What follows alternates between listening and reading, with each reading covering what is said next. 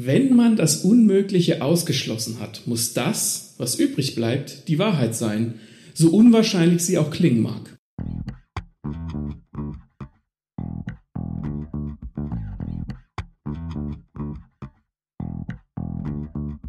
Herzlich willkommen zu Lesen und Lesen lassen, dem Bücher- und Schreibpodcast mit Martin und Maxe. Wir wünschen viel Spaß mit dieser Folge.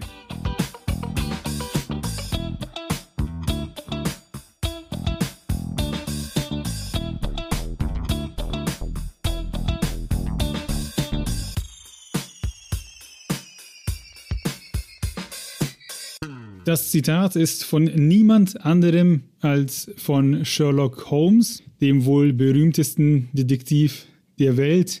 Ich glaube, seinen Namen haben wir noch nicht zu wenig im Podcast genannt, oder Maxe? ja, Sherlock Holmes, Sherlock Holmes, Sherlock Holmes. So, jetzt wird es ganz oft genannt. Wohl schon, hast glaube ich auch schon mal gehört den Namen. Und ich meine, das Zitat, oh Gott, hoffentlich ja, hoffentlich scheitert es jetzt nicht an meiner Holmes-Expertise, aber ich meine, es ist aus dem Roman Das Zeichen der Vier, dass er es da gesagt hat. Aufruf an alle Holmes-Fans, schreibt uns in die Kommentare, liege ich richtig oder nicht. Ne? Aber ich meine, es ist das Zeichen der Vier, daher ist dieses berühmte Zitat. Aber es geht heute ja nicht allein um Sherlock, sondern es geht generell um das Thema Krimi, das steht im Vordergrund, was man beachten soll, was man falsch machen kann, was man recherchieren kann in dem Bereich, was ist da der Schlüssel zum Erfolg. Wir gehen auf kreative Mittel ein und Kniffe, die man anwenden kann, um die Leser bei Laune zu halten. Gegen Ende der Folge unterstützt uns Junior Professor Dr. Sebastian Goller also Juniorprofessur für Kriminologie, Strafrecht und Sicherheitsforschung im digitalen Zeitalter sind seine Themen. Einen besseren äh, hätten wir gar nicht bekommen können. Und zudem ist er auch noch Autor. Sein Buch Lebende Legenden haben wir im Podcast rezensiert. Deswegen auf jeden Fall bis zum Schluss zuhören, weil da gibt er einige richtig gute Denkansätze, die man im Hinterkopf behalten kann, wenn man einen Krimi schreibt.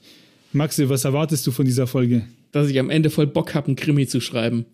Und dann lege ich den dem Sebastian Goller vor und dann wird er mich hoffentlich loben und dann werde ich ein berühmter Krimi-Autor. genau das wird passieren. Ähm, ich habe auch hier diverse Ratgeber zu Rate gezogen, die lest ihr dann in den Quellen, in den Shownotes, ähm, haben wir aufgeschrieben. Und äh, habe ich da viel gelesen und auch im Internet etc. Und danach dachte ich mir, ey, wenn ich mal Lektor bin, ich mache auf jeden Fall Krimi. Das ist ein Genre, das ich liebe, äh, dem ich vertraue, wo ich mich auskenne, einfach weil ich viele verschiedene Ermittler jetzt auch kenne, also fiktive. Und das macht mir einfach Spaß. Das ist spannend und deswegen müssen wir darüber sprechen. Also Deep Dive Krimi, wobei so deep ist es nicht, aber ihr habt auf jeden Fall, könnt aus dieser Folge bestimmt was mitnehmen und habt auf jeden Fall sehr gute Denkanstöße für euch. Das ist das Versprechen. Maxi, wie fangen wir an mit der Begriffsdefinition? Das macht Sinn, oder? Hau raus. Was ist ein Krimi? Krimi gehört zur Gattung Belletristik, also erzählende Prosa, ne? um es mal zu erklären wie im Unterricht. Was unterscheidet diesen von anderen Romanen? Obacht, ein Wort, das ich gelernt habe, sein Sujet, wenn man es so ausspricht. S-U-J. Sujet. Sujet. Ah, sein Sujet. Was ist das? Das ist das Thema der künstlerischen Gestaltung. Geil, oder? Und das ist beim Krimi. Ja, ich, ich weiß, was das ist. Ich kannte das Wort vorher noch nicht, aber jetzt habe ich wieder was, um mich schlau zu fühlen. Und das, beim Krimi ist das Sujet eben zumeist ein Verbrechen, das aufgeklärt wird. Das ist schon der ganze Unterschied. Ähm, vielleicht nochmal kurz der Unterschied zum Thriller. Beim Thriller geht es um die Spannung. Ein Thriller funktioniert auch ohne hm. Fall.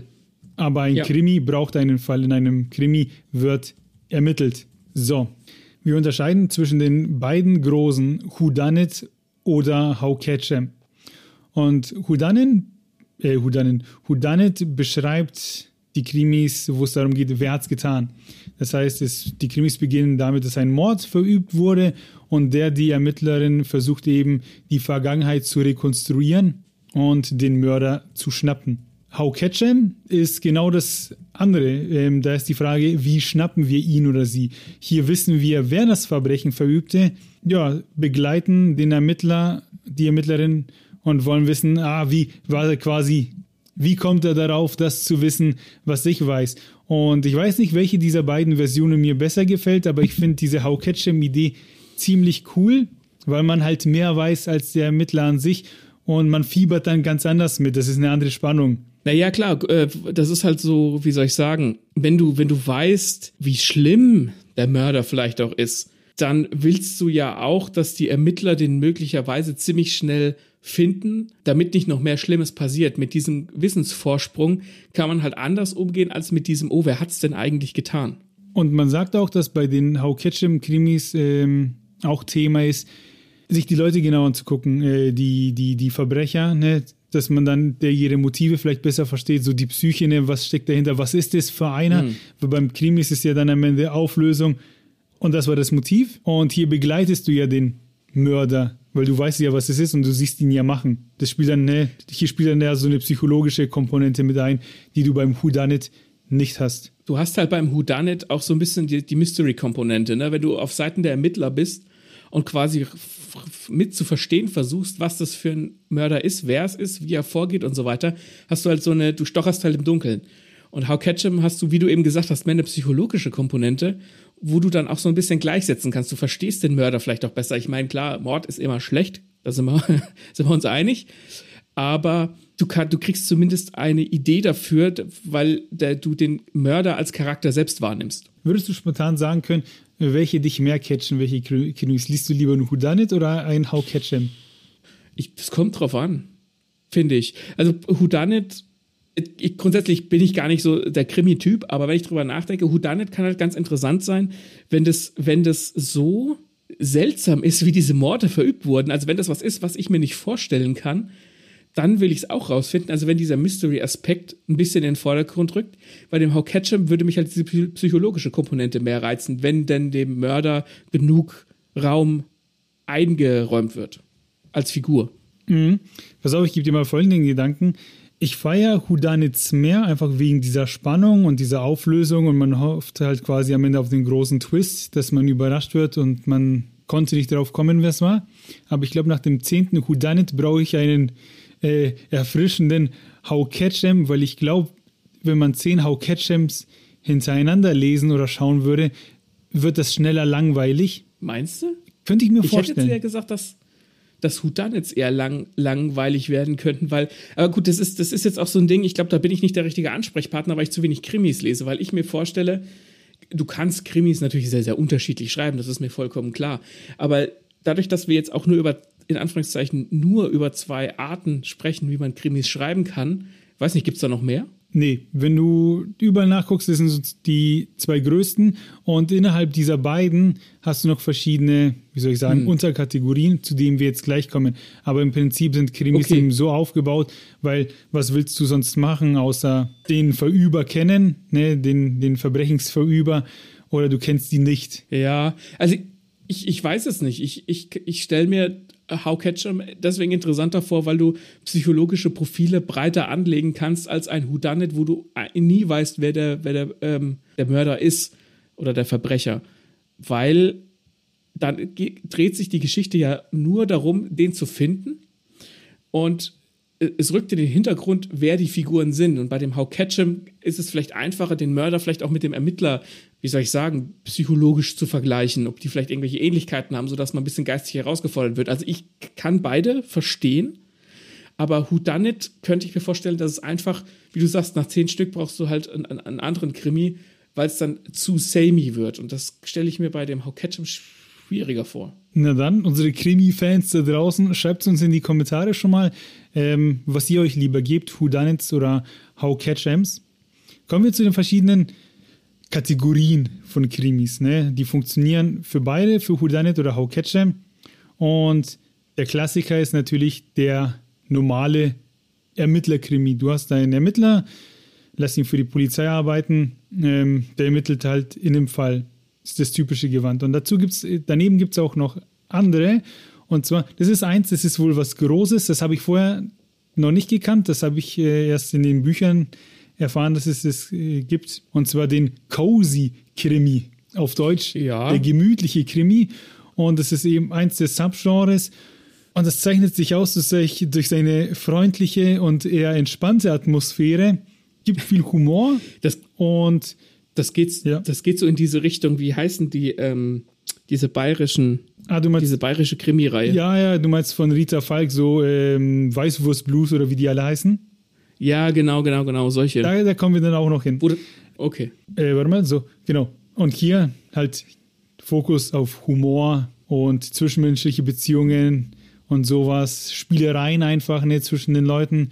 Äh, die Handlung spielt auf den kleineren idyllischen Gemeinden und die Hauptfiguren Obacht sind häufig Amateure, die halt plötzlich eben ermitteln müssen. Heißt, wichtig, auch wenn das jetzt quasi seicht ist, es muss einen Fall geben, weil sonst ist es ja kein Krimi. Also, Ist das dann Agatha Christie? Ist das dann auch cozy? Nee, Agatha Christie ist eben nicht cozy, weil da werden die Okay. Leute ja auch oftmals erschossen, brutal ermordet etc. Und der Poirot entdeckt das Übel der Welt, ne? Ist auf jeden Fall nicht cozy. ja. Ist dann der Ermittlerkrimi, ja. Der klassische einfach. Okay. Pass auf. Dann gibt es noch die kulinarischen Krimis. Äh, dich als Koch wird das sicher interessieren, weil hier steht nicht nur die Detektivarbeit im Fokus oder die Ermittlung, sondern auch die Welt der Kulinarik. Und in den äh, Büchern gibt es dann immer einen Experten, der sich mit einer bestimmten Sorte Essen oder Getränk auskennt. Und das fließt dann immer irgendwie mit in diese Ermittlungen ein. Ein Beispiel äh, sind zum Beispiel die Bücher von Martin Walker, äh, Bruno, Chef de Police. Der Bruno, das ist so eine Art, ja, sag ich mal, Dorfpolizist. Und der kocht halt auch einfach gerne und kennt sich aus. Oder was ich mal gelesen habe, ist Professor äh, Bietgeheim, hoffentlich spreche ich den richtig aus. Äh, das ist so einer, äh, das ist der Ermittler in so einer Krimi-Reihe. Der, das ist Professor für Kulinarik in diesen Geschichten. Okay. Und der war mal irgendwo auf äh, einen Fall habe ich gelesen, da ging es dann um Champagner. Champagner stand im Vordergrund. Und da war irgend so ein Fest und da wurde das Champagner geköpft. Da habe ich gelernt, äh, dass original, wenn man es richtig macht, wird Champagner ja mit, einer einem- Machete. mit der Machete, mit einem Säbel wird die Flasche geköpft und sowas. Und sowas lernt man dann da. Wird erzählt, wie wird Champagner gemacht, weil das für den Fall eine Rolle spielt und so. Und das kann ganz witzig sein, wenn es gut geschrieben ist.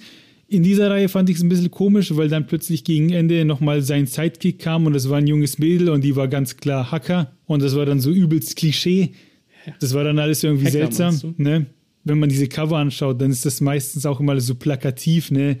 Äh, hast du bestimmt schon mal gesehen, irgendwie Ja. so der, die Whisky-Affäre oder wie sie alle halt heißen. Aber daran erkennst du sie. Das sind kulinarische Krimis, wenn es dann halt auch vordergründig ums Essen geht. Finde ich nice. Wenn die gut gemacht sind, lernst du halt was, ne? Über Sachen, die dich nie berührt haben. Ich glaube, der erste Fall von diesem äh, Professor Bittgeheim ist auch etwas, da geht es dann um Pralinen und Schokolade und so und da tauchst du in diese Welten ab, wie Schokolade gemacht wird und so. Ähm, kann ganz spannend sein, kann aber natürlich auch übelst plakativ sein und schlecht. Kommt dann natürlich auch immer darauf an, wie sehr man sich mit der Materie beschäftigt und recherchiert. Aber ob etwas gut oder schlecht ist, die Frage kann man sich ja immer stellen. Der Professor heißt übrigens Professor Bietigheim. Biedechheim. Oh, Bietigheim. Da- Das weiß ich, weil ich in, weil ich äh, einst in äh, Domersheim lebe, lebte, wo meine Eltern gerade äh, zurzeit noch leben. Zwischen Karlsruhe und äh, Rastatt und da ist ein Nachbarort, ist Bietigheim. Ah ja, dann heißt der Professor wie der Ort. Ja. Okay, cool. Finde ich gerade spannend, dass ich den raussuche und dann hat er eine Verbindung zu dir. Nice. Genau, kulinarische Krimis. Dann gibt es die Provinzkrimis. Da passieren die Sachen am Arsch der Welt. Und die Ermittler sind dann oft einfach irgendwelche Dorfpolizisten komplett überfordert, weil sowas bei uns, ne, bei uns passiert sowas, ist dann das Gesprächsthema im Dorf. Keiner weiß, wie man damit umgehen soll und die Ermittler sind halt, ne, Leute, die beschäftigen sich sonst irgendwie mit der geklauten Colaflasche oder irgendjemand hat ein Ei geklaut und plötzlich sind die halt mit größeren Themen konfrontiert. Und da ist dann natürlich auch der Humor im Vordergrund, ne? was passierte im Ort und sowas. Nicht zu verwechseln mit dem Regionalkrimi.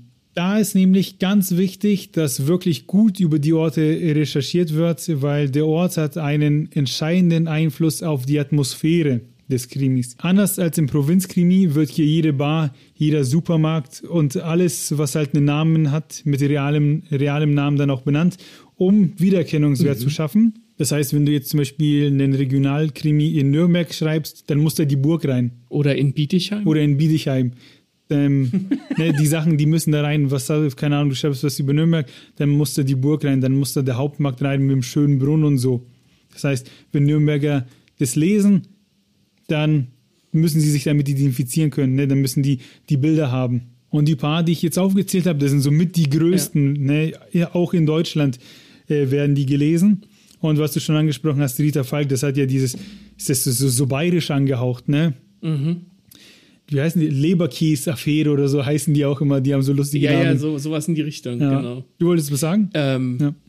ja, ich, ich, also ich bin ja kein, kein Krimi-Leser oder Gucker, weil mir das immer sehr deutsch vorkommt. Aber zum Provinzkrimi fällt mir ein, es gab vor ein paar Jahren eine Serie auf, boah, das ist aus den öffentlich-rechtlichen, das heißt Mord mit Aussicht. Und das fand ich sehr unterhaltsam, weil da eben genau, das hat irgendwo in, boah, ich muss lügen, irgendwo im Westen gespielt. Ich kann es jetzt nicht mehr sagen, schlag mich nicht, Wuppertal, irgendwas, die Ecke, wo es auch um so Provinzdörfer ging mit den Eigenheiten der Leute. Das wurde auch so ein bisschen karikaturhaft überzeichnet. da gab es dann auch immer einen Mord und das hat mir, das war sehr unterhaltsam, obwohl es gar nicht mein Ding ist. Das kann schon gut gemacht sein, ne? Das hat halt immer so, so was Belächelndes, aha, Provinzkrimi irgendwie ja, halt für die, für die Deutschen, die gerne mal einen Krimi lesen. Ähm, aber das heißt ja deswegen mhm. nicht, dass es gleich schlecht ist. Aber dann daneben gibt es ja noch so Profiler-Krimi. Krimi. Es gibt den Spannungsroman, es gibt Tierkrimis, wo die Protagonisten sind dann halt irgendwie alle Arten von Tieren, wo dann Tiere ermitteln. Dystopischer Krimi, Gaunerkomödie. Also gibt sehr viele, die, die ich jetzt genannt habe, kennt man halt hier vor allem sehr gut. Ich bin ein Riesenfan von einfach von den Ermittlerkrimis. Ja, also im Kern sind sie dann halt doch immer recht ähnlich, ne, mit dem Whodunit. Ähm, genau. Prinzip, ja. Ich möchte etwas vorlesen aus dem Buch Krimis schreiben von Patrick Baumgärtel. Da hat er nämlich einen wichtigen, äh, ein, ein, ja, einen wichtigen Absatz zum Subgenre, das man wählt. Obacht. Überlegen Sie sich gut, zu welchen dieser Subgenres Ihr Manuskript gehört. Ist es überhaupt ein Krimi? Wenn Sie sich nicht sicher sind, ob es nicht auch eine Liebesgeschichte oder ein Comic-of-Age-Roman ist, machen Sie lieber zwei Romane draus. Wenn Sie nicht sagen können, was das eigentliche Verbrechen ist, wer Ihr Protagonist und Ihr Antagonist ist, oder wenn beide die gleiche Figur sind, haben Sie womöglich ein Genreproblem, das Sie lösen müssen. Es ist gerade die oben beschriebene Musterhaftigkeit, die sie in Krimi ausmacht. Ohne Mord, ohne Mordfall, Ermittlung und Auflösung werden sie kaum einen Krimi schreiben können. Also egal welche Genre du gehst, du brauchst diesen Mord, du brauchst die Ermittlung und die Auflösung, sonst hast du gar keinen Krimi. Ja, was, da könnte man jetzt natürlich auch ein Fass aufmachen, ne? weil die, diese Uniformität von Krimis in, in Deutschland auch und auch im Ausland, ne? wenn du so Crime-Serien wie, wie CIS äh, oder CSI denkst, die, das ist so ein Ding wie, du musst die Krimis immer so und so schreiben, sonst fressen es die Leute nicht rein. Und ich denke mir so, ja, aber warum denn nicht mal ein Krimi mit Coming of Age verbinden? Ähm, das gibt, gibt, gibt dem doch mal ein neues Geschmäckle. So. Und ich finde es das schade, dass, dass Krimis so uniform sein müssen. Klar, ein Krimi braucht einen Mord, ein Krimi braucht einen Ermittler und einen Mörder und so, das verstehe ich schon.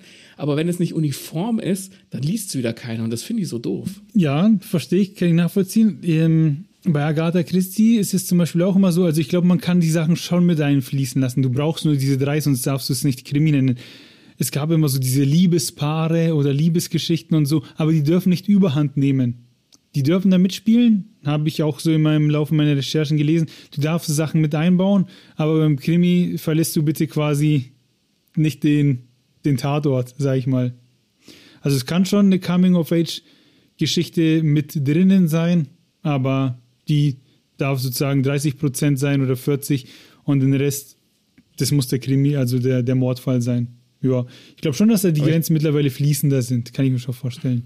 Ja, aber ja, weiß ich nicht. Ich bin, ich, ich denke halt immer, Deutschland ist schon aus einem guten Grund so ein Krimiland, weil Krimis eben relativ schnell und uniform geschrieben werden können. Und, das, und diese Uniformität ist zum Beispiel was, es gibt ja Leute, es gibt ja Lesemotive, warum liest man was? Und, und es gibt Leute, die wollen halt so leicht lesen, die wollen wissen, worauf sie sich einlassen, die lesen dann halt ihren Provinzkrimi, wobei Provinzkrimi und Regional Krimi, die liest man wahrscheinlich, weil man aus der, aus der Region kommt. Aber wenn man jetzt einen ganz normalen Ermittlerkrimi hat, dann will man halt more of the same. Und das ist jetzt was, was mich persönlich nicht so reizt, weil ich eben nicht more of the same will. Vor allem willst du auch nicht die ganzen Klischee-Ermittler äh, irgendwie zum zehnten Mal lesen, die verkatert ermitteln mhm. ne, und so. Das haben wir in einer Folge schon besprochen. Ich, ich weiß nicht, ob bei den Schreibratgebern oder vorher. Wenn ihr einen Krimi schreiben wollt, dann gönnt euch vorher das Buch, wie man den perfekten Schweden-Krimi schreibt. Das ist ein Comicbuch, das zeigt euch auf, wie ausgelutscht viele Ermittler einfach schon sind. Die sind geschieden und dann kriegen sie mal das Kind und dann fressen sie ungesund und so tausendfach äh, wurde das alles mhm. schon bearbeitet. Äh, als kurzer Einwand, gönnt euch das Buch, das ist auch sauwitzig gemacht. Und ja, ich, ich gebe dir da schon recht. Ich finde, beim Krimi ist diese Uniform noch am erkennbarsten. Ja, bei mhm. diesem Genre. So, jetzt wissen wir, haben wir uns ausgesucht, was wollen wir für ein Krimi schreiben, wissen, in welchem Subgenre wir uns vielleicht bewegen wollen. Wie erzählen wir es? Und da habe ich ein paar interessante Gedanken zugelesen. Und zwar ist wichtig die erzählerische Dynamik. Ist nicht nur beim Krimi wichtig, aber eben auch hier. Und die erzählerische Dynamik beim Krimi ist die Ankündigung oder die Drohung, Verlockung, Andeutung, dass etwas geschehen wird. Und beim Krimi ist das auch gerne abgeändert in wir finden die Wahrheit, ne? wir müssen uns voranpirschen, wir müssen was tun und Erkenntnisse sammeln und mit jeder neuen Erkenntnis, mit jedem Gespräch, mit jedem Beweis kann schon wieder was Neues passieren. Und dann habe ich einen geilen Satz gelesen, äh, der, der gehört eigentlich zum Horrorgenre, aber der ist auch für die Krimis sehr gut. Und zwar, wichtig ist, wie viele Male das Monster nicht auftaucht. Wichtig ist das ständige Versprechen, dass jeden Moment etwas geschehen wird. Und klar, beim Krimi ist es auch so, wenn wir den Mörder nicht schnappen, kann er jederzeit wieder zuschlagen. Und deswegen finde ich diesen Satz so wunderschön. Was löst der in dir aus? Puh, ja. Ich meine, das ist ja, das ist ja auch, äh, wie du gesagt hast, was auch im Horror gilt, gilt auch im Krimi. Das ist auch ein bisschen, um, um kurz für die Zuhörer aus, äh, auszuholen, wir haben zuvor Rezensionen aufgenommen, der Martin und ich, und wir sprachen über den, über den Manga Das fremde Mädchen. Und da ging es auch darum, ähm, das sah auch so ein bisschen horrorartig aus. Und der Martin sagte dann, nee, diese äh, Konfrontation, diese Action-Pieces, die sind nur vereinzelt. Und dann habe ich auch gesagt, ja, je vereinzelter die sind, desto besser können sie, desto eine bessere Wirkung haben sie. Das heißt, wenn man jetzt einen Krimi hätte, äh, wo das Monster die ganze Zeit, Monster in Anführungszeichen, die ganze Zeit auf dem Bildschirm zu sehen wäre, dann nutzt sich das für uns ab. Also ich stehe vollkommen hinter diesem Satz, ja. Finde ich wunderschön. Ich habe den auch bei uns in der Schreibgruppe gleich zitieren müssen, den Satz, äh, weil ich ihn so gut fand. Wie gesagt, das Spiel neu, neue Beweise, weitere Verbrechen etc. zeigen immer wieder dieses Monster, diese Gefahr, ne, dieses Präsente des Mörders. Und da muss man eben vorgehen und man kann sich nie sicher sein, was sozusagen als nächstes passiert, wohin die Ermittlung läuft. Und da habe ich neulich ein Buch gelesen, Die Falle von Melanie Rabe. Ist jetzt kein Krimi, ist ein Thriller, aber da wurde etwas gemacht, das fand ich hervorragend. Und da geht es um eine Autorin, die lebt seit elf Jahren in ihrem Haus und es verlässt sie nicht. Ne? Sie, sie geht nicht nach draußen. Ja. Und die lädt einen Journalisten ein, weil sie ihr neues Buch schreibt. Und in ihm meint sie, den Mörder ihrer Schwester zu sehen. Und sie will ihn quasi aus der Reserve locken und möchte, dass er quasi gesteht. Dann lädt die den ein und dann konfrontiert, die, konfrontiert sie ihn damit und dann wird es ziemlich verrückt. Und der schafft es aber, das Gespräch so zu drehen, dass man denkt, dass sie der Mörder ist. Dass sie mittlerweile okay. wahnsinnig geworden äh, sein muss in ihrem Haus und man weiß nicht, was sie glauben soll. Und deswegen war das so genial gemacht in diesem Buch. Wie man in dem Beispiel eben von Melanie Rabe die Falle sieht, Dialoge ultra wichtig. Die Ermittler stellen Fragen, Leute antworten. Wenn wir sehen, dass eine Antwort falsch ist, dann macht es einfach Spaß, weil wir dann auch die Leute ähm, ja, als Lügner entlarven können und dann mitdenken können. Und dann fragen wir uns, okay, warum die, lügt diejenige Person? Will sie jemanden decken, etc. Also Dialoge, unheimlich wichtig in Krimis, damit man einfach von den Leuten erfährt. Befragungen, wichtiger Bestandteil. Dann gibt es natürlich die Red, Red, Herrings, also falsche Fährten. Die halten die Spannung oben, lass es ein Beweis sein, der uns möglicherweise zum Mörder führt, aber dann ist es in der Sackgasse. Oder eben ein MacGuffin, typisch, die Mordwaffe ist weg und wenn wir die Mordwaffe finden, dann wissen wir auch, wer es war. Ne? Zumindest mhm. in der Theorie. Das wäre ja ein MacGuffin, richtig? Richtig. Wir haben dazu auch mal eine Folge, wir haben zwei Folgen gemacht zu Stilmitteln. Da haben wir sowohl die Red Herrings als auch die MacGuffins äh, drüber gesprochen. Deswegen merkt euch die drei auf jeden ich pack, Fall. Ich packe die mal in die Shownotes, die Folgen. Genau. Merkt euch die drei auf jeden Fall. Red Herring, MacGuffin und Dialoge. Kennt man, gibt es in jedem Buch. Das sind so Schlüsseldinger, die euch auf jeden Fall helfen können. So, jetzt wissen wir, was wir schreiben, in welchem Subgenre wir uns bewegen, wie wir es erzählen, ne, welche Kniffe, wovon lebt das ganze Ding. Und jetzt brauchen wir aber noch einen Ermittler, eine Ermittlerin. Jetzt kommt mal ein paar exotische Beispiele, die man kennt. Die kennst du vermutlich auch alle oder hast schon mal von ihnen gehört. Aber ja. bevor wir ein paar Namen droppen, ist wichtig, generell unterscheidet man in, in zwei Arten. Die professionellen Ermittler und die Amateure. Die Professionellen ne, haben Techniken, sind überdurchschnittlich schlau, arbeiten für eine höhere Instanz und ermitteln im Auftrag äh, und mhm. mit Autorität. Und die Amateure machen es sehr zufällig oder aus Leidenschaft. eher zufällig einen Mord äh, auflösen, ist mir auch schon öfter passiert. Ja, hier, Jessica Fletcher, Mord ist ihr Hobby. Das ist doch auch eine Autorin, ja. die Fälle löst. Und ich glaube, die zählt dann ja zu den Amateuren, weil sie ja, ja als ja. Autorin nicht offiziell zur Polizei gehört. Ja. Genau. So, fangen wir an mit dem Zitatgeber für die Folge Sherlock Holmes, geschrieben von Sir Arthur Conan Doyle, der wohl berühmteste Detektiv überhaupt, äh, überhaupt bekannt, eben für seine Beobachtungsgabe, Logik und die Deduktion. Ich will nicht wissen, wie viele Leute Sherlock Holmes nicht gelesen haben und den Namen trotzdem kennen. Das ist krass, was für einen Stellenwert der in dieser Welt einfach hat. Und das immer noch, ne? Zuletzt richtig groß geworden, nochmal mit der Sherlock-Serie äh, um Benedict Cumberbatch herum. Also wie das in die Moderne getragen wird. Und ich bin mir ziemlich sicher, dass da noch tausend weitere Sherlock-Sachen kommen werden. Ich sag's mal so. Kurz, ja? Du kannst es dann rausschneiden, aber kann sein, dass du heute ein Problem hast, die Namen auszusprechen. Ich habe heute volles Problem mit Namen auszusprechen. Das Ding ist, äh, ich brauche keine weiteren Sherlock-Sachen. Mein Peak war beim Cumberbatch. Das fand ich geil. Cumberbatch. Cumberbatch ja. habe ich viermal gesehen. Die vier Staffeln plus Bonusfolge. Mhm. Was soll das noch toppen?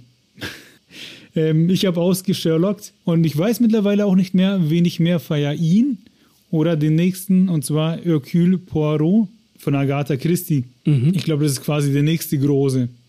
Der belgische Detektiv, der für seine ausgefeilten, auch für seine deduktiven Fähigkeiten bekannt ist, der seine grauen Zellen die Arbeit macht, der denkt sich quasi durch den Fall und ist bekannt durch einmal seinen Eierkopf, durch den Bart und die Liebe zur Symmetrie und Ordnung. Bescheidenheit, keine Spur bei dem. Der selbst bezeichnet sich, ich glaube, in einem Fall bezeichnet, sagt er, er ist kein Dreckwühler, als er mit Sherlock verglichen wird. Ne? Der macht sich nicht die Finger schmutzig und der löst hm. seine Fälle mit dem Kopf. Kam letztes Jahr erst wieder eine neue Verfilmung in die Kinos. Irgendwo bla bla in Venedig hieß der Film. Tod in Venedig? Ich weiß nicht, ob. Nee, nicht Tod in Venedig. Ah, bla bla in Venice. War auf jeden Fall ganz gut gemacht. Das ist ein Kammerspiel. Venice. Hä? Venice. In Venice. In Venice. Alter, ich habe heute schon zu viel geredet. Heißt es Venice oder heißt es Venice? Venice. Englische Sprache ist sehr kompliziert. Guter Film das heißt auf jeden Venice. Fall, schau ihn euch an. ja. Hier übrigens, auf der Liste steht als nächstes Miss Marple. Die meinte ich vorhin, als ich Agatha Christie sagte. Ich hatte es nicht mehr im Kopf. Ich wusste noch, dass, ich, dass die Figur von Agatha Christie ist. Aber die Miss Marple ist auch eine Amateurdetektivin. Genau. Da habe ich zwei Bücher erst äh, mit ihr in der Hauptrolle gelesen. Ähm, das ist eine ältere Amateurdetektivin, die ja einfach die Geschehnisse im Dorf beobachtet und so ja sich ziemlich gut mit dem menschlichen Verhalten auskennt und so auf die Lösungen kommt. Eigenheit bei ihr ist zum Beispiel, sie besitzt so einen berühmten japanischen Garten. Also wenn du Miss Marple googelst, kommst du immer irgendwann auf diesen japanischen Garten. Und die steht halt immer so an ihrem Zaun herum, ne? Ist so der was heute der Fenstergucker ist, sage ich immer, war quasi sie, ne? Mhm. Ähm, und die kam auch zu großer Berühmtheit, einfach weil sie halt auch sehr gewieft ist. Aber so viel, ich, ich kenne mich gar nicht mit ihr so viel aus, weil ich habe zwei Bücher gelesen und im ersten Teil, da kommt sie gar nicht so sehr dran, dann im nächsten, aber es wird schon einen Grund haben, warum man die heute noch kennt. Ja. Auf jeden Fall merkt man. Ja, ja du hast jetzt, ja. du hast jetzt auch so ziemlich die drei bekanntesten genannt, also also die, vielleicht auch die zwei bekanntesten Krimi-AutorInnen mit Sir Arthur Conan Doyle und Agatha Christie. An denen kommt man nicht vorbei, aber man merkt auch, ne, die ermitteln nicht einfach nur, sondern die, die sind eigen, die haben alle was, was die charakterisiert. Äh, so Ja. auch wie der nächste, Adrian Monk, geflügeltes Wort. Mein innerer Monk erlaubt nicht, dass du die Lautstärke auf 10 machst und sowas. Also, was da mit dieser Figur geschaffen wurde, ist der Wahnsinn. Diese Zwänge, Ja, das stimmt. die der mitbringt. Genialer Detektiv einfach, weil er halt auch diese fotografische Gedächtnis hat und dem das Auge fürs Detail, weil dem sofort auffällt, wenn irgendwas nicht passt, dann hat er diese Ängste, mit denen gespielt wird und das macht ihn einfach so liebenswert. Und einen habe ich hier noch stehen, ey, mit dem würde ich mich noch viel mehr auseinandersetzen wollen, aber ich habe keine Ahnung, wo man den gucken kann, und zwar Columbo. Und Den kannst du gar nicht mehr gucken, weil du deinen Fernseher verkauft hast. ja, was viele nicht wissen, ich bin seit neuestem mein Fernseher los. Man kann auch auf anderen Sachen gucken. Ich würde gerne sagen, ich ignoriere den Kommentar, was ich jetzt nicht gemacht habe. Aber das ist eben ein Ermittler, ähm, der lief im Fernsehen.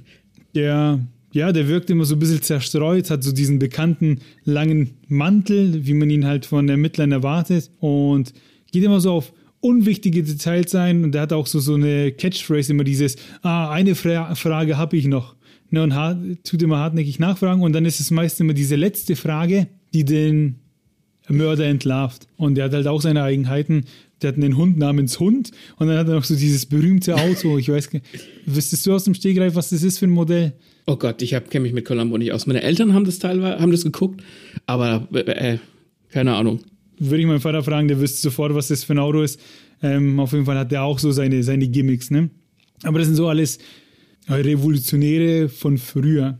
Heute gibt es, ähm, um auch vielleicht mal nicht so ausgeflippte Beispiele zu nennen, von Nele Neuhaus habe ich ein Krimi gelesen, Eine unbeliebte Frau. Das ist der Anfang ihrer Reihe um die Ermittler äh, Pia Kirchhoff und Oliver von Bodenstein. Und das sind so Krimis, die sind sehr nah an der Realität und da merkst du richtig, okay, die hat wirklich gute Recherchearbeit geleistet und deswegen ist ihre Reihe auch so erfolgreich.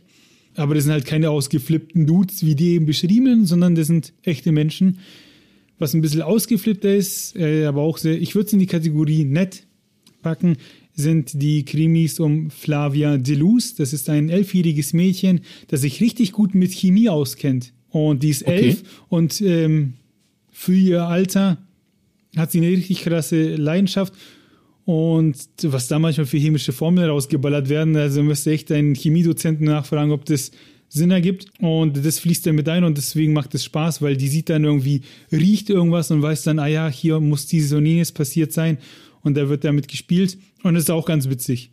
Also zusammenfassend für diesen Teil der Folge möchte ich sagen, überlegt euch, was eure Ermittler einzigartig macht. Ne? Gebt ihnen was, dass sie sich von den anderen unterscheiden. Würdest du das unterschreiben? Ja, ich glaube auch, dass, dass, ähm, dass, wie soll ich sagen, so, so eine Krimi oder Krimiserie durch die Ermittler auch durchaus getragen werden kann. Ich meine, du hast jetzt zum Schluss dieses Beispiel gebracht mit Ermittlern, die jetzt nicht so im Vordergrund stehen, da ist das, da ist wahrscheinlich mehr der Fall das Interessante oder der Bezug zur Realität. Aber wenn jetzt so, so einen äh, Adrian Monk hast, der Eigenarten hat, der den Fall oder der die Geschichte auch schwieriger gestaltet, weil er irgendwie durch mehr brennende Reifen springen muss oder halt so ein Blitz gescheit wie in Columbo, ich glaube, die können, wenn die gut geschrieben sind, sehr lange, sehr gute Krimis tragen und vor allem auch Krimi-Fälle, die müssen dann gar nicht so wahnsinnig durchdacht oder brainy sein, weil man sowieso sehr auf den Ermittler gemünzt ist. Unterschreibe ich die Gedanken. Und du hattest, ich glaube, in der Folge vorher zu Attack on Titan hast du gesagt, macht in eurem Buch etwas, was nur in eurem Buch funktionieren kann oder passieren kann. Und ich finde, das lässt sich eben auch auf die Ermittler übertragen. Macht eure Ermittler so, Ja. dass sie halt einfach besonders sind, dass sie eure Geschichten auszeichnen. Fertig. Kommen wir zum nächsten Punkt. Jetzt habt ihr eure Ermittler. Jetzt wollt ihr schreiben, ha, jetzt wollt ihr recherchieren, ne? oh, jetzt wollt ihr es gut machen. Aber Obacht, man kann viele Fehler machen und jetzt kommen wir zur Kategorie, worauf solltet ihr achten? Und hier habe ich mir als erstes aufgeschrieben, in welchem Land ihr euch befindet, weil nicht in jedem Land ist arbeitet die Justiz gleich, die Poliz, äh, Polizei gleich. Deutschland ist nicht Amerika, da gibt es andere Regeln, andere Gesetze. Und dieses Beispiel, sie haben das Recht zu schweigen, das gibt es bei uns nicht. Ne? Man kennt es aus Film und Fernsehen.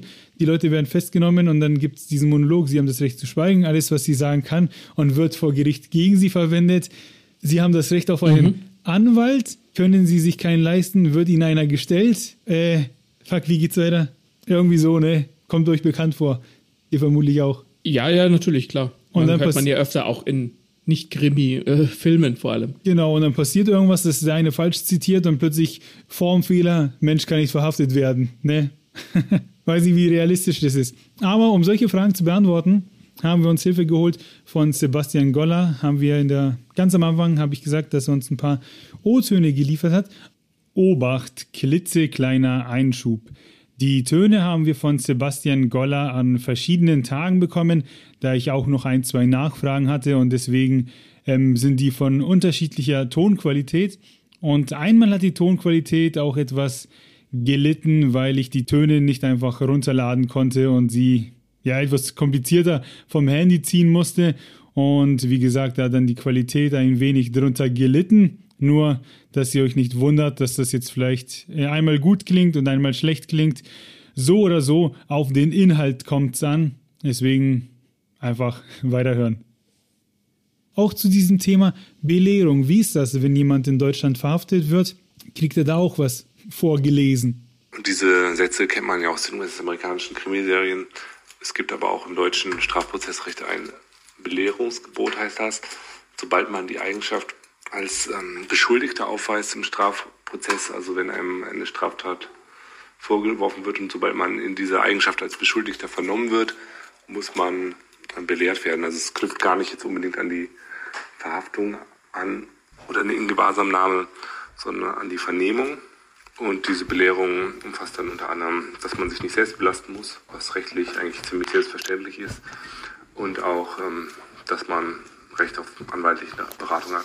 Äh, auch in Deutschland wirst du belehrt, aber eben nicht in der Form, in der man vielleicht, äh, wie man es aus Film und Fernsehen kennt, sondern dann halt in schriftlicher Form. Ne? Musst du es unterschreiben, kriegst du mhm. es vorgelegt, kommst zur Vernehmung oder so und dann wird dir gesagt, hey, das, was du jetzt tust, machst du aus folgendem Grund und das sind deine Rechte. Aber dieses, ne, sie haben das Recht zu schweigen, äh, bitte nicht im deutschen Krimi machen. Jo. Wusstest du das schon? Jo. Ja, kann man sich eigentlich denken. Ne? ja. Was er noch gesagt hat, äh, hat uns als Hinweis gegeben, genaueres kann man im Paragraph 136 der Strafprozessordnung nachlesen. Hier könnt ihr genauer recherchieren.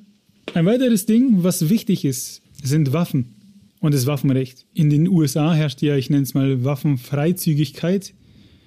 In Deutschland auf keinen Fall. Deswegen, ja. Wenn ihr Leuten aus irgendwelchen Gründen eine Waffe gebt, vielleicht aus legalen Gründen, weil bei wenn man sagt, jemand hat eine illegale Waffe, hat man natürlich viel mehr Freiheit, die kann man den Leuten irgendwie schon zukommen lassen, aber auf legalen Wegen diesen begrenzt. Und wir, wenn wir jetzt über Deutschland sprechen, Waffenschein ungleich Erlaubnis, Waffe zu besitzen. Einen Waffenschein, ja, ja, ja, einen Waffenschein haben in Deutschland die wenigsten. Und es ist nichts schlimmer, als zu behaupten, dass irgendeine Privatperson einen Waffenschein hat und deswegen eine Waffe be besitzen darf.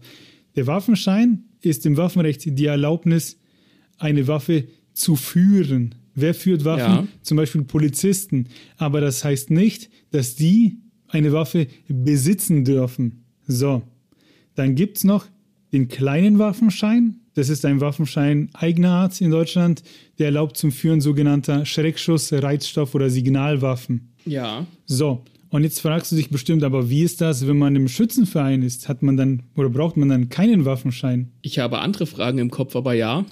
Wollen wir erst deine machen oder soll ich erst weiterreden? Ne, ich habe ich hab noch ein, ich hab eine Frage. Ich weiß aber nicht, ob du die beantworten kannst. Ja, stell mal. Ich habe zwei Freunde. Der eine hat einen Jagdschein, der ist Jäger. Also der geht auch jagen, der geht auch schießen. Der muss ja auch irgendeine Art von Waffenschein haben. Und ein anderer Freund von mir hat von seinem Opa einen Waffenschrank vererbt bekommen und muss quasi ähm, einen, musst dann einen Waffenschein machen, um die behalten zu dürfen. Wie verhält sich das da? Weil dieser, dieser, dieser kleine Waffenschein ist ja nur für Schreckschuss, Reizstoff und Signalwaffen. Aber wie ist es dann jetzt zum Beispiel mit, weiß ich nicht, Jägersflinten oder mit so einem äh, Waffenschrank? Genau, pass auf. Also wahrscheinlich hat das dir so erzählt, aber Waffenschein ist es nicht, weil sonst dürfte er die Waffen führen und in Deutschland führt keiner Waffen einfach so. Ne?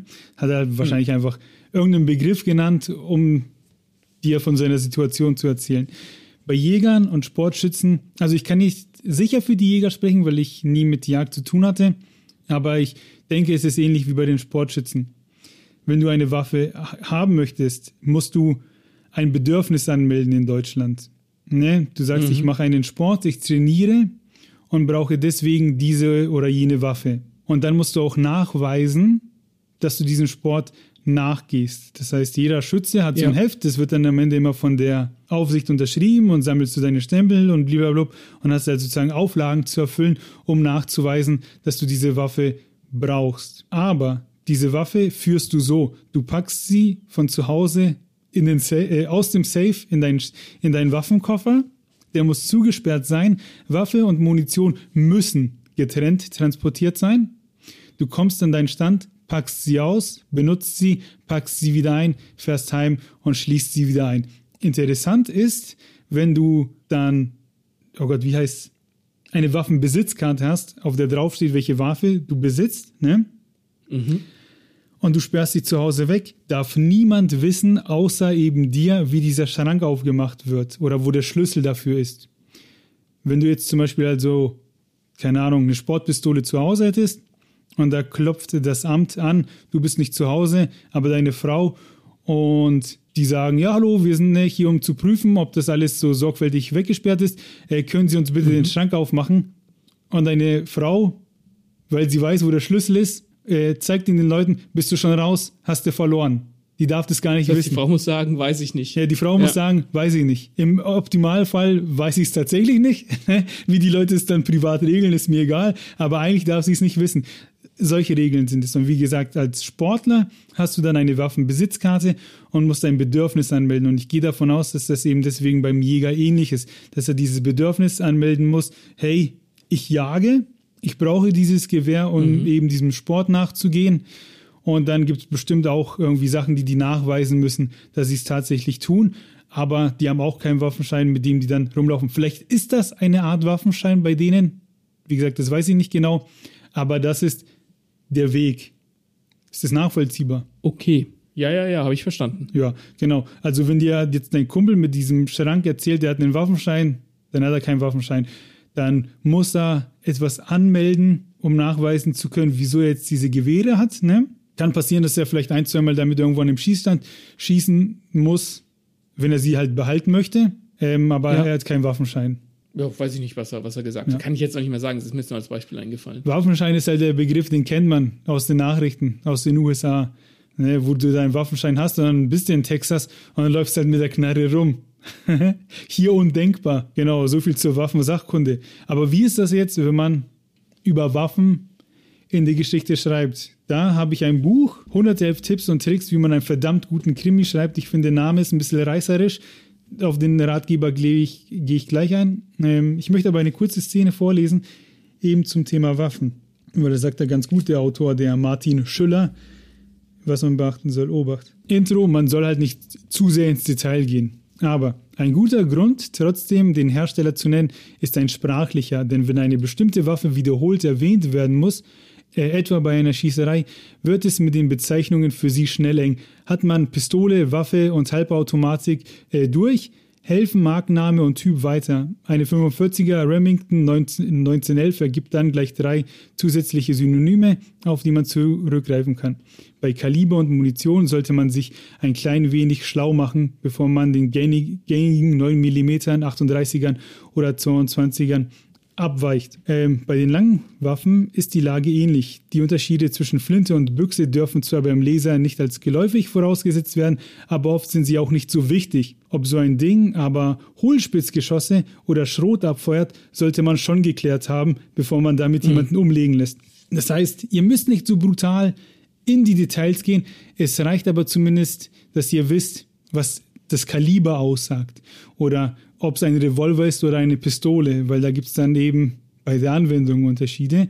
Ihr müsst aber keine Fachleute werden, weil ihr wollt die Leute ja auch irgendwie nicht belehren äh, oder langweilen. Genau, deswegen finde ich das ganz gut zusammengefasst, was da drin steht. Kurz zu dem Buch. Ich würde es mir nicht kaufen, weil das einer dieser Schreibratgeber ist, wo der Autor auf jeder Seite dir zeigen will, wie cool er ist. er, okay. er gibt dir die Info nicht einfach so, sondern da müssen irgendwie mal freche Sprüche mit rein und so. Also für Leute, die sich überhaupt noch nicht mit der Materie auseinandergesetzt haben, klar, hilft schon, weil es ist auf jeder Seite ein Thema, das er abarbeitet, also kompakt. Aber mir ist es irgendwie zu, zu, zu flott, zu, zu viel Own Voice mit drinnen. Ah ja. Mm. Ja, genau. Also achtet bei der Sprache darauf, äh, wie ihr die Waffen beschreibt etc. Macht es nicht unnötig kompliziert, aber informiert euch, setzt ein Mindestmaß voraus äh, an Recherche, damit es halt nicht unter Umständen peinlich wird. Und was ich interessant finde, ist, kann man in Deutschland ballern, ähm, ohne sich verantworten zu müssen? Haben wir bei Sebastian Goller nachgefragt, wie viel Bürokratie so ein Schuss mit sich zieht. Es ist ja so, dass es einfach generell in der Polizeiarbeit sehr viele Protokollierungspflichten gibt und bürokratische Pflichten, die einfach im Laufe der Zeit immer mehr zugenommen haben. Und ähm, ein ja, Schusswaffeneinsatz fällt sozusagen unter, ähm, rechtlich unter die Kategorie des Einsatzes von, von Zwangsmitteln und ist auch rechtlich reguliert, muss bestimmte Funktionen erfüllen und ist in dem Sinne eben auch ja, begründungspflichtig. Ähm, das heißt, man kann sich schon neben dem üblichen Berichtswesen auch noch eine zusätzliche Rechtfertigungsebene vorstellen, wo das eben erklärt werden muss. Aber das ganz konkrete Fallbeispiel, das müsste man sich wahrscheinlich auch anhand der Dienstvorschriften einer bestimmten Polizeistelle nochmal anschauen. Ich finde es ganz interessant, Martin, dass es auch äh, völlig komplexe Vorschriften gibt, wenn, wenn man einen Schuss abgibt. Also ich, im Grunde genommen würde ich sagen, äh, Deutschland, aber in dem Fall finde ich es gut, weil äh, wenn man mal sieht, wie es in den USA zugehen kann, ich meine, man, man, wie soll ich sagen, man, man dämonisiert das ganz gerne in den USA. Das ganze Schlimme ist es dann wahrscheinlich auch nicht, aber dass du, dass die da theoretisch einfach in Anführungszeichen ballern können, die müssen sich auch verantworten, klar, aber das klingt wenn, die, wenn ich das jetzt höre, diesen O-Ton von Sebastian Goller und ich bin Polizist, dann überlege ich mir zehnmal, ob ich schieße und dann ist vielleicht äh, das Kind schon in den Brunnen gefallen. Ich finde aber auch so juristische Begrifflichkeiten geil wie Nutzung von Zwangsmitteln. Ne, das ist ein Mittel, ja. ist, das du erst dann benutzt, wenn es quasi nicht mehr anders geht und so. Und das genau. habe ich auch oft überall anders gelesen, dass Polizeiarbeit oder halt Ermittlerarbeit ist sau viel Berichterstattung, äh, Dokumentation etc., äh, was man immer im Krimi wegfallen lässt, weil sonst wäre dieser aufregende Beruf ultra langweilig in deinem Buch. Ne? Ja. Das ja. musst du unterm Tisch fallen lassen oder zumindest irgendwie charmant verpacken, weil da ist so viel Papierarbeit dahinter, das glaubt man gar nicht, wenn man jetzt nicht zum Beispiel mit so einem Experten spricht, der dir sagt, dass da sau viel dokumentiert werden musste, was aus welchem Grund passiert. Deswegen finde ich gut zusammengefasst, kommen wir gleich zum nächsten. Beweise. Ich finde, das, das, das war so ein Ding, da kam, ich weiß gar nicht, wie ich drauf gekommen bin, aber kann als Beweis alles hergenommen werden. Und ich hatte im Kopf so Tonbandaufnahmen, die man mit seinem Handy gemacht hat. Und das Handy hatte man in der Jackentasche und derjenige weiß gar nicht, ob man aufgezeichnet wird, ne? Oder Videoaufnahmen, ob sowas als Beweise überhaupt durchgehen. Aber hier gibt es bestimmt auch Unterschiede zu Deutschland und den USA. Da sagt auch der Sebastian Goller, dass bei Beweisen geprüft werden muss, ob bestimmte Befugnisse nicht erst überschritten wurden. Ne? Wurde sozusagen der Beweis mhm. legal hergebracht und auch da finde ich seinen Gedanken ultra interessant, beziehungsweise das, was dahinter steckt, wenn man einen Beweis verwerten möchte. Bei Beweisen ist es so, dass man erstmal anschauen muss, welche Erhebung von Beweisen ist rechtlich zulässig das ist der erste Schritt. Und der zweite Schritt ist es dann zu schauen, können die Beweise auch vor Gericht eingebracht werden. Es kann nämlich auch mal sein, dass man einen Beweis eigentlich nicht hätte erheben dürfen, ihn aber trotzdem vor Gericht verwenden darf. Also zum Beispiel, wenn man eine bestimmte Formalität bei einer Überwachungsmaßnahme nicht beachtet hat. Da ist es so, dass bei dieser Verwertung oder Verwertbarkeit von Beweisen es eine ziemlich komplizierte ausgefeilte Rechtsprechung in Deutschland gibt, die quasi eine Interessenabwägung vornimmt und dabei sich das eine Interesse anschaut, den Beweis verwenden zu dürfen und dann das berührte Interesse des Betroffenen. Zum Beispiel bei einer heimlichen Ton- oder Videoaufzeichnung ist festgelegt, dass sie nur für die Verfolgung von Straftaten von bestimmten Gewicht, also zum Beispiel Kapitaldelikten, erfolgen kann. Und wenn man jetzt zur Aufklärung einer geringfügigen Straftat, wie zum Beispiel eines Ladendiebstahls, so etwas machen würde, wäre das rechtswidrig. Dass es rechtswidrig ist, heißt aber noch nicht automatisch, dass man den Beweis nicht verwerten darf. Das ist also anders in Deutschland als in den USA, wo man dann den Beweis nie mehr verwenden darf. Hier finde ich es interessant, dass wenn man Beweise sammelt oder erhebt, quasi geguckt, die Interessen geprüft werden müssen oder hinterfragt wird, wieso wird dieser Beweis überhaupt eingeholt? Ne? Äh, dient er nur, um zu schaden oder hilft er tatsächlich? und dass ein Beweis eben auch erst in die Bürokratie, Bürokratie geht, bevor man den überhaupt verwerten kann. Und wie auch zu Beginn von dem Ton sagt, ähm, es gibt Beweise, die sind vielleicht gar nicht zulässig, dürfte man gar nicht sammeln und die werden vor Gericht ähm, gebracht. Oder aber es gibt Beweise eben, die bringt man vor Gericht und sie helfen einem nichts, was ja vielleicht auch viel tragischer sein kann, was man auch in einem äh, Krimi so verwerten kann. Und auch cool finde ich, was mhm. heißt cool, aber auch dieses heimliche Aufnehmen hilft scheinbar einem bei kleinen Delikten überhaupt nichts und ist sogar strafbar. Das finde ich auch ganz interessant. Das ist, äh, ja, was, was, was ja eigentlich so gesehen ein bisschen komisch ist, weil wenn du jetzt eine, eine kleine, du hast eine heimliche Aufgabe, äh, Aufnahme gemacht, das ist in irgendeiner Art und Weise verwerflich, aber wenn das ja ein Beweis dafür ist, dass jemand etwas zugibt, was er getan hat zum Beispiel, dann ist der Beweis ja trotzdem immer noch da, ganz egal, aus wel, wie, wo er herkommt, wenn er dann nicht gefälscht ist. Aber da meint er ja auch, dass es darauf ankommt, was es ist und ich glaube, bei einem Ladendiebstahl zum Beispiel, wenn du eine Cola klaust, könnte ich mir vorstellen, dass das eben deswegen so gewürtet wird, weil dieser Klau dieser Cola ist nicht so schlimm wie dein Recht auf dein Persönlichkeitsrecht quasi gefilmt zu werden. Mhm. Das wird ja auch verletzt. Und ich glaube, da spielt sowas mit rein. Und klar, wenn du einen Mord gestehst und irgendjemand hat das auf Band, kann ich mir schon vorstellen, dass das gewertet wird. Ähm, aber ich kann auch nachvollziehen, diesen Gedanken, bei kleineren ähm, Delikten wird ja sozusagen bei einer Filmung auch dein Persönlichkeitsrecht angefasst. Und ich glaube, deswegen ja. ist es so. Ja, kann ich schon nachvollziehen. Genau. Ja, ja, ja, logisch, logisch, ja, ja. Zwei haben wir noch und dann seid ihr entlassen, euren eigenen Krimi zu schreiben. Aber was auch cool ist, das, da habe ich überhaupt nicht daran gedacht, äh, dass man sich Gedanken machen kann, welcher Tatbestand besteht. Ähm, äh, man kann sich die Fragen stellen, welches Verbrechen ist juristisch gesehen eigentlich passiert? Und Sebastian Goller hat einen interessanten Punkt.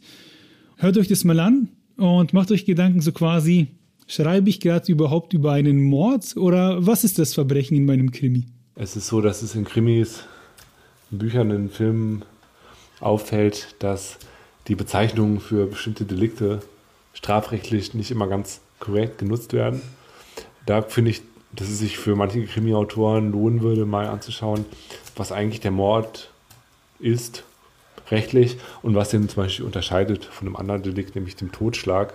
Das ist erstmal irgendwie so ein bisschen besserwisserisch, aber ist auch Berufskrankheit. Das fällt einem als juristisch ausgebildetem Lehrer dann doch auf.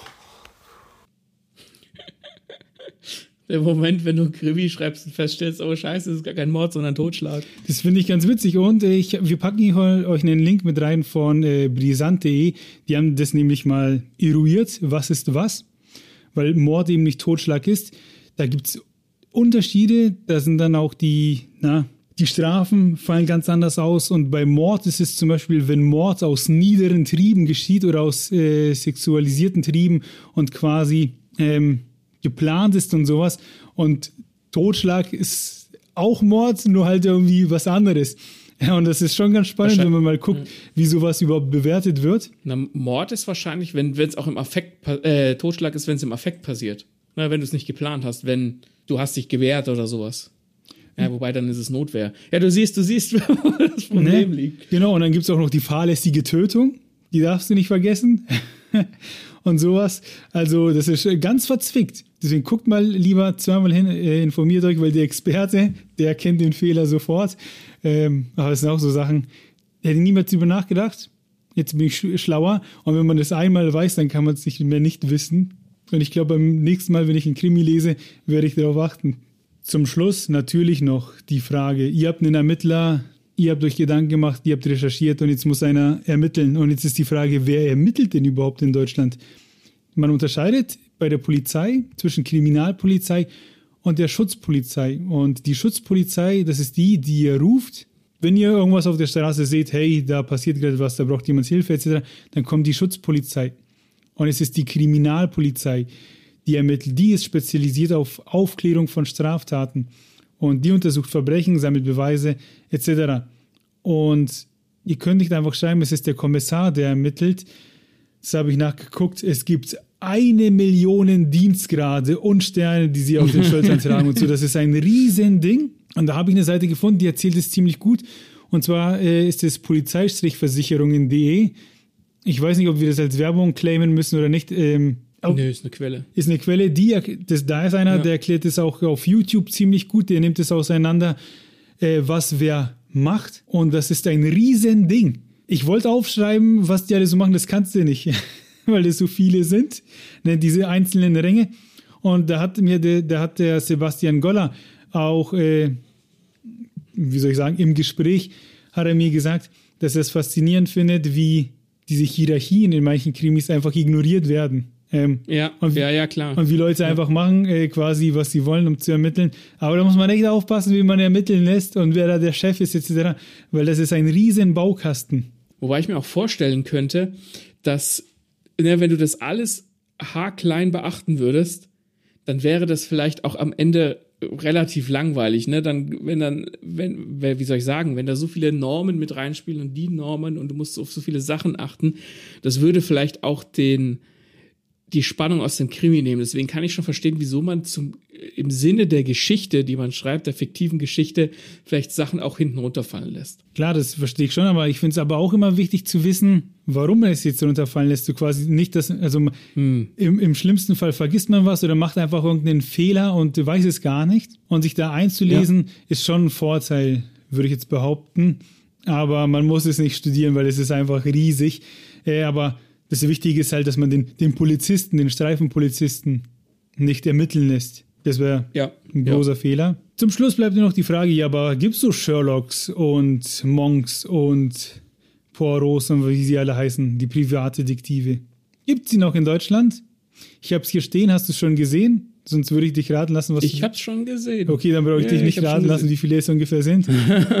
ähm, planetwissen.de hat einen Beitrag zugeschrieben, den fand ich ganz interessant, weil es gibt noch ungefähr 5000 Stück in Deutschland und die haben es nicht so leicht, wie Film und Fernsehen es immer verkauft, weil durch die ganzen Persönlichkeitsrechte etc.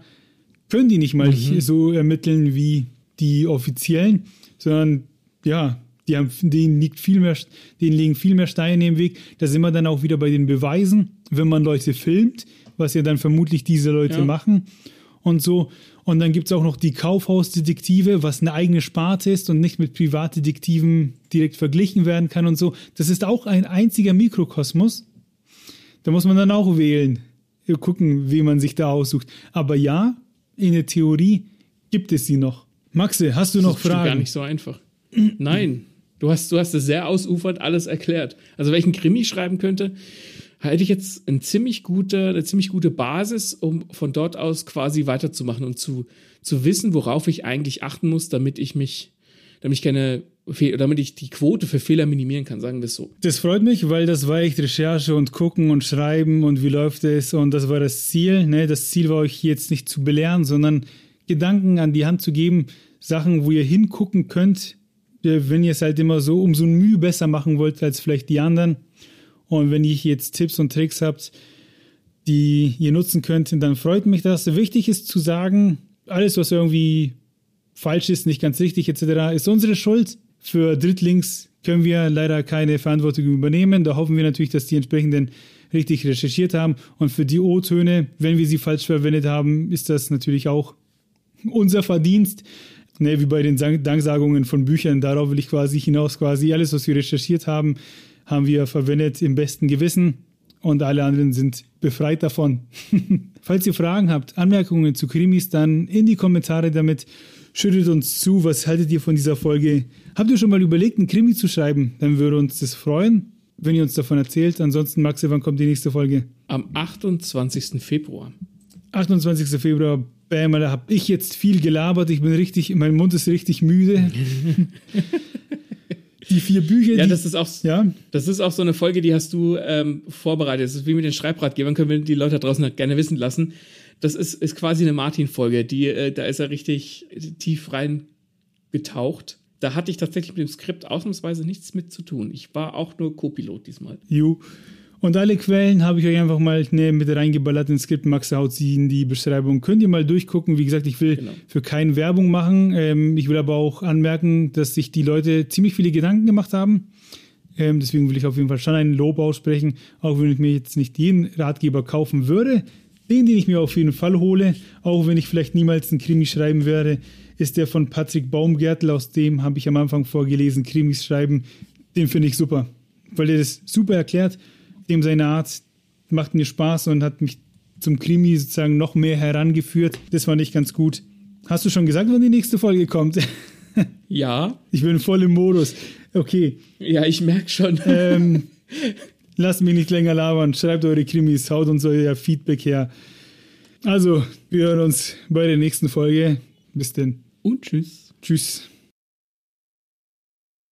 Das ist in Ordnung. Hm, Maxe, beinahe ist ein Mord passiert an Silvester.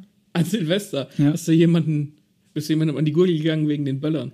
Äh, Wäre ich gerne, aber nein, oder vielleicht war es auch gar kein, also es war. Wäre ich gern. Hä? ähm, Ja, mach weiter. man kann gar nicht von Mord sprechen. Es ist nur beinahe, unsere Katze wäre fast verreckt, sag ich mal so grausam, wie es fast war. Oh, yes. aus Versehen. Okay. Und es lag nicht an Böllern. Das war so, wir waren zu Hause. Und Jesus war das schlimm. Ähm, wir saßen so hier am Tisch, haben Kaffee getrunken und dann kam immer der Schmuser und wollte halt spielen. Und wir haben immer so Stecken, ne, die wir jagen lassen, was er ganz gern macht. Und an den Stecken sind so kleine Äste. Und ich habe es nicht mitbekommen und er hat wohl so einen kleinen Ast von dem Stecken weggebissen. Oh, Und plötzlich fängt er so das Keuchen an und pumpt so, als würde er kotzen, ne? Und Ich so, hey, Schmuser, ne? Wie du halt mit deiner Katze sprichst. So, alles in Ordnung, ne? Was ist los? Und der, ja, bewegt sich, wie er sonst, sich sonst nie bewegt. Und als Haustierbesitzer merkt man sofort, wenn mit dem Tier was nicht stimmt, weil es sich halt anders verhält. ja. Und dann will ich so halt so hingehen und gucken und der läuft da schon so weg und ja, zappelt so und pumpt. Und plötzlich spuckt er weißen Schaum aus. Und ich denke mir, Jesus Christus. So, und dann ist halt Silvester, da ist nichts mit Tierarzt. Gleich mal Google, äh, was tun, wenn Katze erstickt. Äh, meine Freundin hat es gegoogelt. Ich war schon am Telefon und wollte halt ne, Notdingens rufen. Und dann hat er sich so, ja, nicht beruhigt, aber wir haben halt gesehen, okay, der atmet. Und dann ist er, wollte sich aber nicht angucken lassen und ist vor uns weggerannt. Hat immer noch so gezappelt. Und dann hat er sich so mit der Pfote ins Maul gegriffen. Der sah richtig creepy aus. Und hat dann so diesen Ast von hinten rausgezogen. Das war wirklich nur so ein Zentimeter. Und als der dann draußen war, hat er noch so ein, zweimal gez ne, so gezittert und hat sich dann wieder beruhigt, als wäre nichts gewesen. Also es war echt fünf Minuten, hat das Ganze vielleicht gedauert. Ich war danach so durch, als dieser weiße Schaum Aber- aus seinem, seinem Maul kam. Da kannst du gar nicht dir vorstellen, wie viele Tode ich gestorben bin. Aber das zeigt auch, wie gefährlich so Spielzeuge sein können. Ich will jetzt nichts dämonisieren oder so, aber ich, ich, also, wenn eine Katze da was abbeißen kann und kann vielleicht dran ersticken, ist das nicht geeignet, dieses Spielzeug. Ja, es war ja Naturholz, ne? So von außen einfach so, so ein kleiner dicker Ast und da war noch so ein bisschen was dran. Nie ist was passiert und da einmal, aber wie gesagt, es ist glimpflich ausgegangen und ich hätte ihm auch ne, ins Maul gegriffen, um das rauszuziehen. Äh, aber wie gesagt, nachdem er gespuckt hat, ging es wieder. Aber echt diese fünf Minuten da, Hölle.